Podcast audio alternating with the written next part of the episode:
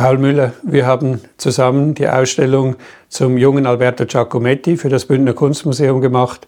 An welches Bild denkst du zuerst, wenn du an dieses Thema denkst? Als erstes kommt mir ein Bild in Sinn, das nicht von Alberto, sondern von Giovanni, von seinem Vater stammt. Nämlich Giovanni hat 1923 seinen Sohn beim Porträtieren seiner Mutter gemalt. Alberto schaut die Mutter sehr intensiv an und macht eine Plastik von ihr. Und man sieht die Plastik im Hintergrund. Man hat also einerseits das Werk von Alberto im Bild, dann die Mutter, eine sehr wichtige Bezugsperson und der Vater, der das Bild gemalt hat.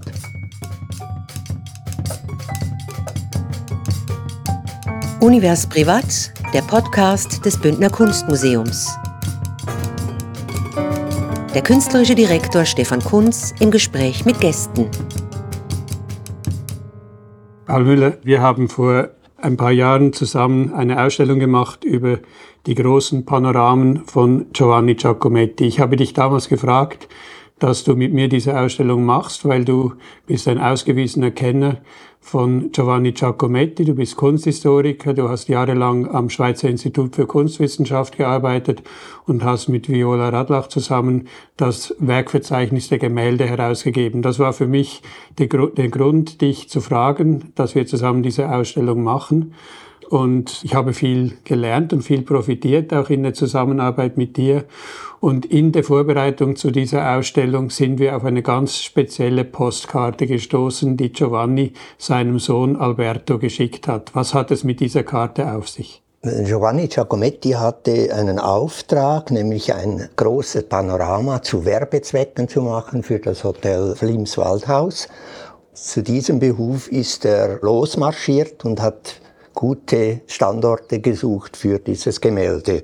Und gegen Mittag hat er eine Postkarte gemalt. Er hat die dem Sohn, der erst zwei Jahre alt gewesen ist, geschickt und hat darauf Murmeltiere gezeichnet. Und in dieser Postkarte, die ist adressiert an seinen zweijährigen Sohn, lässt er äh, den Sohn seine Mutter grüßen und erzählt, was er jetzt gerade macht und dass er das alles seiner Mutter erzählen soll und seinen Bruder. Das war für uns der Anlass, darüber nachzudenken, wie eigentlich das Verhältnis zwischen Vater und Sohn ist und dass es eben sehr wichtig ist, dass der Vater den Sohn schon sehr früh ganz ernst nimmt und einführt, langsam einführt in seine Welt, seine Kunstwelt. Da gibt es ja in Bezug auf das Verhältnis von Vater und Sohn gibt es ja auch eine ganz charakteristische Karte, nämlich die Geburtsanzeige. Er schickt einem Sammlerfreund eine Karte, zeichnet den frisch geborenen Alberto Giacometti und schreibt drunter Voilà le Boucle, hier ist der Kerl. Und ich sage immer, auch an Führungen hier, es ist keine Anzeige, sondern eine Ansage. Solche Anzeigen und diese Postkarte, über die wir gesprochen haben, gab uns, wie du sagst, das den Anstoß, über dieses Verhältnis nachzudenken. Wir haben mit der Zeit dann angefangen zu sammeln und das Verhältnis näher beleuchtet.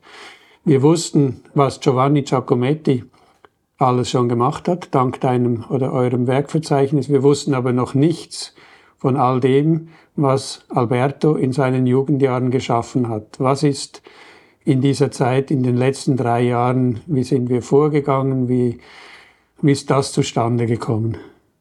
Wir haben zuerst einmal gesammelt, wir haben die Auktionskataloge studiert, wir haben die Sammlungen, die öffentlichen Sammlungen studiert und angefragt und sind erstaunt gewesen, wie reichhaltig sowohl in der Variabilität als auch in der Anzahl dieses Werk schon ist, seit der Jugendzeit, seit er zehn Jahre alt ist. Und da haben wir diesen Fokus ein bisschen geändert auf die Schau des jungen Künstlers bis etwa 1925, als seine Ausbildung in Paris abgeschlossen war. Es ist ganz wichtig, dass wir ja eigentlich aus dem Verhältnis Vater-Sohn die Perspektive ganz auf den Sohn gerichtet haben. Die Entwicklung, die Künstlerwerdung von Alberto Giacometti, das wurde bis jetzt noch nie gemacht. Man hat immer in großen Überblicksausstellungen Alberto Giacometti gezeigt und ein paar Belege aus dem Frühwerk genommen, dass er früh begabt war, dass er Förderung hatte durch den Vater. Wie erklärst du dir das, dass das bis jetzt überhaupt noch nie im Fokus stand? Ich glaube, das hat mit der ganzen Rezeption von Alberto Giacometti zu tun. Man darf natürlich nicht vergessen, dass Alberto Giacometti erst in Paris berühmt wurde. Das heißt, die ganze Kunstgeschichtsbeschreibung ist zuerst mal von Paris ausgegangen. International hat man natürlich äh, das wichtige Werk, äh, das Bestand hat, auch heute noch gesehen und überinterpretiert bisweilen sogar. Es gibt ja tausende von Seiten seit 1966, seit seinem Tod, über dieses reife Werk von Alberto Giacometti, aber dieses Frühwerk ist eben eher im Sinne eines, ja, das ist ein talenter Künstler, man sieht sein Talent schon. Und vielleicht hat das auch ein bisschen damit zu tun, dass erst in den letzten Jahren überhaupt diese Beginn der Schweizer Moderne, also der Vater und der Freund Amiet und diese Generation der 1870er Jahre stärker gewertet werden und insofern auch der Bezug von Alberto zu seinem Vater, zu diesem Postimpressionisten stärker gewichtet werden kann. Ja, und jetzt ist das ja der eine Teil. Der andere Teil ist die Künstlerwerdung, das sich bewusst werden des jungen Alberto Giacometti. Ich bin jemand, der vielleicht eine Begabung hat, aber ich bin jemand, der Künstler werden will. Und er zeigt sich als 15-Jähriger äh, in einem Aquarell, eines der frühesten Selbstbildnisse, das wir überhaupt kennen. Er kleidet sich als Künstler mit einem Bäre, mit einem Schal, mit spezieller Kleidung, stellt sich vor den Spiegel, zeichnet sich, malt sich und zeigt nachher, das schreibt er in einem Tagebuch, zeigt nachher dieses Aquarell seinen Mitschülern am Gymnasium. Das heißt, mit 15 weiß er schon, ich bin Künstler und ich muss einen bestimmten Habitus erfüllen, ich muss eine bestimmte Aktion vollbringen und ich muss ein Publikum haben. Siehst du das gleich?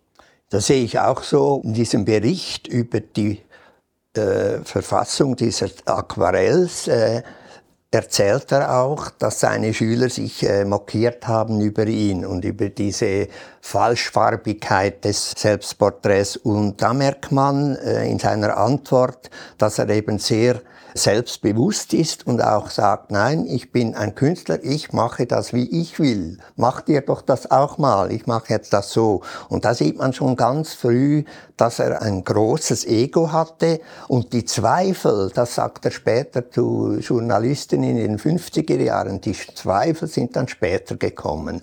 Das sieht man zum Beispiel daran, dass er voller Freude eine äh, Grafik von Albert Dürer minutiös kopierte und sehr stolz darauf war. Er war so stolz, dass er sein eigenes Monogramm AG demjenigen von Albert Dürer nachempfunden hat. Und äh, erst später hat er dann wirklich gesagt, Damals hatte ich noch keine Zweifel, das hat mir Freude gemacht. Heute könnte ich sowas nicht mehr kopieren. Und wie würdest du dieses frühe Selbstbildnis von 1916 des 15-jährigen Alberto, wie würdest du das äh, im Zusammenhang sehen mit anderen Selbstbildnissen aus dieser frühen Zeit? Also ich würde zuerst mal sehen, dass dieses Selbstbildnis zeigt, dass er jetzt so weit ist wie sein Vater. Er hat nämlich gleichzeitig eine Reihe von Aquarell gemacht, von äh, Maloja aus über den Silsersee. Und in diesem Selbstbildnis zeigt er sich auch vor diesem See. Und der Vater hatte auch sehr viele solche Aquarelle von dem gleichen Standort aus gemacht. Das ist so eine Bezugnahme auf den ersten Lehrmeister, den er hatte, nämlich sein Vater.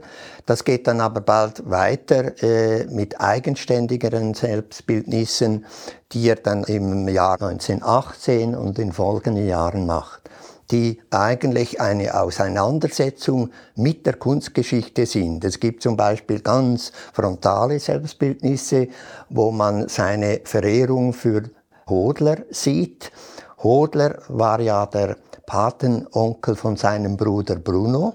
Und äh, obwohl Hodler praktisch nie aufgetaucht ist in Bergell, war natürlich Hodler immer wieder Gesprächsthema. Und Hodlers Werke waren damals auch weitgehend schon publiziert. Und für ihn war Hodler eine ganz wichtige Bezugsperson. Das war ja auch der Ausschlag, warum wir dann plötzlich den Fokus geändert haben, dass nicht nur Giovanni Giacometti, der Vater, die prägende Figur war, sondern dass verschiedene andere Prägungen wichtig waren für Alberto Giacometti. Wir haben Kuno Amiet erwähnt, wir haben Ferdinand Hodler erwähnt. Es ist auch die Auseinandersetzung mit der Kunstgeschichte von Dürer bis zur ägyptischen Kunst. Ab wann und wie wird das spürbar in dieser Ausstellung oder sichtbar? Das wird dann vor allem spürbar, als er eben reisen konnte. Er hat 1920 mit seinem Vater zusammen die Biennale besucht in Venedig, weil sein Vater war dort Kurator und dort hat er mit seinem Vater diese Kirchen, das schreibt er auch in einer Postkarte, sie äh, besuchen eine Kirche äh, an den anderen und sie sind nicht so sehr fokussiert gewesen auf die Werke, die in der Biennale gezeigt wurden, sondern sie haben die ältere Kunst angeschaut. Tintoretto war ein großes Thema und am Ende dieses Aufenthaltes ging er nach Padua und dort hat er Giotto in der Scrovegni Kapelle entdeckt. Also da fängt das an. Im gleichen Jahr später ging er dann nach Florenz und dann nach Rom. Und dort hat er eben die ägyptische Kunst entdeckt und wertete die viel höher als die Barockkunst, obwohl er natürlich auch von einzelnen Barockkünstlern wie Diego Velázquez sehr begeistert war. Er hat das Bildnis von Papst Innozent X hat er kopiert. Damals fängt das an mit den Kopien. Also er kopiert laufend Kunstwerke, sei es vor Ort oder eben in der Literatur.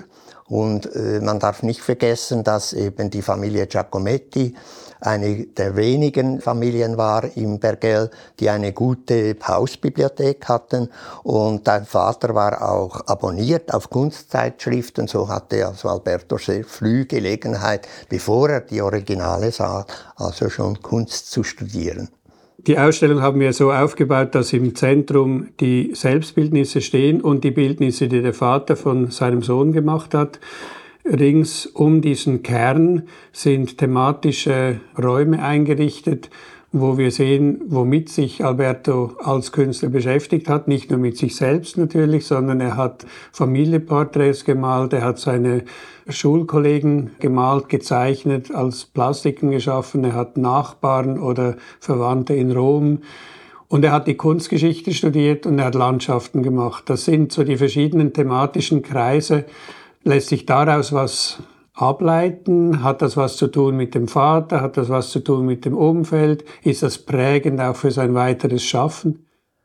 Es hat sicher auch etwas zu tun mit seinem Vater und den Verwandtschaften der Giacomettis im Ausland, also im Rhône vor allem und in Florenz, weil äh, viele dieser Bergeller mussten auswandern und haben zum Beispiel in Rom Pastizzerien, als Zuckerbäcker haben sie gearbeitet und haben dort bekannte Cafés eröffnet und Alberto konnte da äh, in Rom diese Beziehungen wieder aufnehmen und war dann eingeladen von diesen Leuten und da gab es die ersten Auftragsporträts, die er machen konnte. Die Familie ist ja quasi das naheliegende Sujet. Er malt die, die beiden Brüder, Diego und Bruno, er malt seine Schwester Ottilia, er malt seine Mutter Anetta, malt sie, zeichnet sie. Es gibt auch erste Plastiken aus den frühen Jahren. Man muss sich immer vergegenwärtigen, äh, der Kerl, Ouellebouc, der ist äh, 14, 15, 16, als er diese Dinge macht. Was uns aufgefallen ist, es gibt aus dieser frühen Zeit kaum ein Bild des Vaters. Wie erklärst du dir das? Ja, ich weiß, da habe ich eigentlich keine Erklärung, vielleicht eine gewisse Scheu, eine Ehrfurcht vor seinem Vater, den er eben als Künstler kennenlernt. Vielleicht wollte das der Vater auch nicht. Äh, der Vater war ja extrem ähm, milde, er war eigentlich die weichere Person als die Mutter Anetta und äh, vielleicht hat ihm der Vater gesagt, ich will nicht, dass du mich porträtierst. Die allererste Plastik, die Alberto Giacometti gesehen hat, war ein Porträt des Vaters, das der Künstlerfreund des Vaters Rodo August von Niederhäusern gemacht hat. Also er ist eigentlich mit Skulptur aufgewachsen, mit einer Plastik, mit einem Porträt des Vaters. Er hat das später selbst auch gemacht, auch in Gips so. Es hat ihn geprägt, auch plastische Arbeiten zu machen. Wir wissen heute aus einem Brief, den du entdeckt hast, was die allererste Plastik ist, die er überhaupt gemacht hat. Was ist das? Das ist ein aus Plastilin gefertigte Büste von Diego. Äh, der Vater hat ihm Plastilin gegeben und aus diesem leicht formbaren Masse hat er dann die erste kleine Plastik gemacht und äh, im Brief erwähnt er dann, dass es eben äh, schwierig gewesen sei, nicht so sehr aus künstlerischen Gründen, sondern weil eben der Diego nicht ruhig gehalten hat.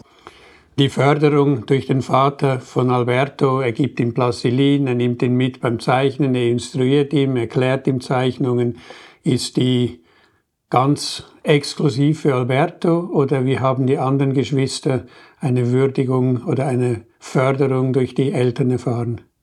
Also Diego konnte, was die Schulbildung betrifft, äh, den gleichen Weg einschlagen. Er ging also wie Alberto auch nach Schiers aber äh, Diego hat sich damals in Schiers überhaupt noch nicht wie später dann künstlerisch betätigt. Äh, auch in der Schule war er unglücklich und war dann sehr froh, dass er zusammen mit Alberto wieder ins Bergell zurückging. Übrigens beide haben keine Matura abgeschlossen. Diego wurde vom Vater, soweit ich das sehe, nicht so aktiv gefördert wie Alberto. Man merkt das auch in den Briefen. Es geht zwar sehr darum, äh, wie es dem Diego geht, aber Diego war ein bisschen ein, eine schwierige Person in der Familie, die sehr spät ihre Berufung gefunden hat. Und wie man weiß, ist es ja, die hauptsächliche Berufung war ja da die Assistenz seinem Bruder Alberto gegenüber. Und erst später, als dann Alberto auch gestorben ist, wurde Diego dann auch mit seinen Möbeln international berühmt. Und Bruno wurde Architekt. Bruno wurde Architekt. War musikalisch begabt. Ja. Und es gibt diese schöne Postkarte, die Giovanni und Alberto aus Venedig schreiben und sagen, sie hätten für Bruno eine Geige gekauft. Und es gibt auch verschiedene Bilder, die der Vater malt von Bruno mit Geige und das kennen wir auch von Alberto. Ja. Das ist so, ja. Sie stehen also oft vor dem gleichen Sujet, malen das Gleiche nebeneinander und wir haben in der Ausstellung ein paar wunderbare Beispiele, wo wir die gleichzeitig entstandenen Bilder von Giovanni und Alberto zeigen. Was lässt sich aus diesen Gegenüberstellungen rauslesen? Es lässt sich einerseits sehen, dass die Herkunft des Stils, des frühen Stils von Alberto wirklich nicht weit vom Stamm fällt. Oder? Also der Apfel ist sozusagen vom Vater gefallen. Aber man sieht auch bald schon, dass es eine Eigenständigkeit in diesen Bezugnahmen, in diesen Imitationen sind. Man sieht das sehr gut an den Pendants, die wir gefunden haben, also gleiche Sujet am selben Ort vom Vater und Sohn zur selben Zeit gemalt. Und da sieht man doch kleine Unterschiede, zum Beispiel in der Farbigkeit. Man merkt, dass die Werke von Alberto weniger farbig sind, sie sind weniger bunt, sie sind vielleicht mehr zeichnerischer und ähm, sie sind auch strenger komponiert. Es gibt zum Beispiel ein Vergleichspaar, das wir zeigen können in der Ausstellung von einem Blick von Capolago auf den Silsersee, wo man bei äh, Giovanni Telegrafenmasten sieht, die sind äh, relativ zufällig in dieses Bild gestellt, während die Masten, die Telegrafenstangen von Alberto links und rechts das Bild abschließen. Es gibt also dort schon ein Wille, ein Bild zu rahmen. Es ist ein Rahmen in einem Rahmen. Alberto schafft, so sehe ich das in dieser Gegenüberstellung, einen Raum, einen Bildraum und Giovanni Giacometti löst ihn auf, macht es atmosphärisch. Die Atmosphäre ist das der Hauptaugenmerk, das wichtigste Thema bei Giovanni und bei Alberto beginnt es, das Bild als räumliches Ereignis auch zu sehen. Und wenn du sagst Raum, das, ist, das sieht man auch an einem anderen Beispielpaar. Es handelt sich um ein Porträt eines Bergeller Bauern, wo man sieht, dass Alberto den Bauern sitzend auf einem Stuhl zeigt und hinter dem Stuhl ist eine lange Raumflucht und sein Vater rückt ganz nahe an den Porträtierten heran. Also bei, beim Vater ist es mehr die Haltung, während beim Sohn die Figur im Raum, im Zentrum steht. Ich erlebe das jetzt immer wieder, wenn ich mit Führungen durch diese Ausstellung gehe, wie eindrücklich, dass man nicht nur zeigen kann, was der junge Alberto Giacometti zustande gebracht hat, die hohe Qualität seiner Zeichnungen, seiner Plastiken, seiner ersten Gemälde, sondern auch die Entwicklung, die er durchmacht in diesen frühen Jahren. In den Beispielen, was du jetzt von Capolago Silsersee erwähnt hast, mit diesem Bildraum, aber auch in anderen Beispielen mit Stillleben, sehen wir, wie unglaublich folgerichtig oder konsequent Alberto Giacometti eigene Ziele beginnt zu entwickeln eigene Bilder macht. Das Stillleben von 1915 unterscheidet sich radikal vom Stillleben von 1923. Wir sehen ganz viele Prägungen durch Cézanne, durch Hodler, durch die Moderne, die er auch in Paris kennenlernt. Also ich glaube, das ist schon auch eine wunderbare Erkenntnis in dieser Ausstellung, dass man diesen Weg verfolgen kann von den ersten Versuchen, die schon sehr präzise und bestimmt und selbstbewusst sind, bis hin dann zu diesen ersten ähm, Landschaftsbildern, Stillleben, Porträts, die zeigen, wohin der Weg geht.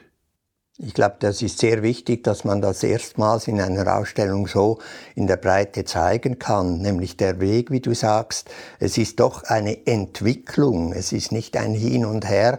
Man könnte höchstens äh, die Frage stellen, wo der Bruch äh, gibt. Ist es die Plastik oder ist der Bildhauer, ist der äh, Maler oder was will er eigentlich? Und da gibt es natürlich auch wieder diese Begleitung des Vaters, wo man ein ein Porträt sieht des Jungen, der zuerst Maler werden wollte, als er eben äh, noch in Bergell war, am Ende seiner Schulzeit von Schiers hat er etwa ein Jahr mit dem Vater zusammengearbeitet und dort hat ihn der Vater vor allem als Maler gesehen in der Zukunft. Zwei Jahre später, 1923, gibt es eben dieses Bild, das heißt der Bildhauer, das ich äh, am Anfang erwähnt habe, wo er eben äh, den Sohn jetzt definitiv als Bildhauer sieht. Alberto geht Anfang der 20er Jahre nach Paris. Er will Bildhauer werden. Er geht an die Grand Chaumières im Atelier von Bourdelle, in einem Bildhaueratelier. Also da ist die Entscheidung gefallen. Er wird auch unterstützt von seinem Vater. Das ist der letzte Raum der Ausstellung, die, der Schritt nach Paris, die neue Entwicklung, die da einsetzt. Wie würdest du die umschreiben? Es ist äh, für Alberto eine schwierige Zeit in Paris, weil er natürlich diese Bezugsperson des Vaters nicht mehr hatte und weil er bei Burdell immer wieder auf einen Künstler stößt, der zwar in einem Sinne vielleicht äh, zukunftsweisend ist, aber andererseits noch sehr stark im 19. Jahrhundert verhaftet ist. Und darum kommt es auch immer wieder zu Streitereien mit Burdell. Interessant ist aber immerhin, dass es eben Alberto war, der ganz aktiv die Diskussion mit seinem Lehrer Burdell suchte. Und ähm, er war ungeduldig, aber sein Vater hat ihm gesagt, du darfst nicht vergessen, Bourdelle ist ein Schüler von Rodin, den du so verehrst. Also bleib jetzt ruhig und äh, bleib noch ein bisschen. Und Alberto hat damals das Atelier von Bourdelle besucht, auch privat, sein privates Atelier. Aber er hat viel zu Hause gearbeitet, immer wieder, als er eben äh, gefunden hat, man lernt nichts an der Grand Chaumière, da hat er zu Hause gearbeitet. Wir schließen den Bogen in der Ausstellung mit zwei Selbstbildnissen. Ein gemaltes von 1923, der Alberto ist 22, und eine Skulptur, eine Plastik von 1925, wo man Alberto Giacometti jetzt nicht mehr quasi wiedererkennt, so, aber es ist trotzdem von ihm als Selbstbildnis bezeichnet. Es ist sehr antik geprägt durch die Auseinandersetzung mit der römischen Kunst, mit der ägyptischen Kunst ist das noch das gleiche Selbstbewusstsein, wie wir das am Anfang beschrieben haben? Was manifestiert sich da anders in diesen beiden Selbstbildnissen gegenüber den ersten, die acht, neun Jahre vorher entstanden sind? Ich denke, hier manifestiert sich die Suche nach einer gültigen Form in der Plastik.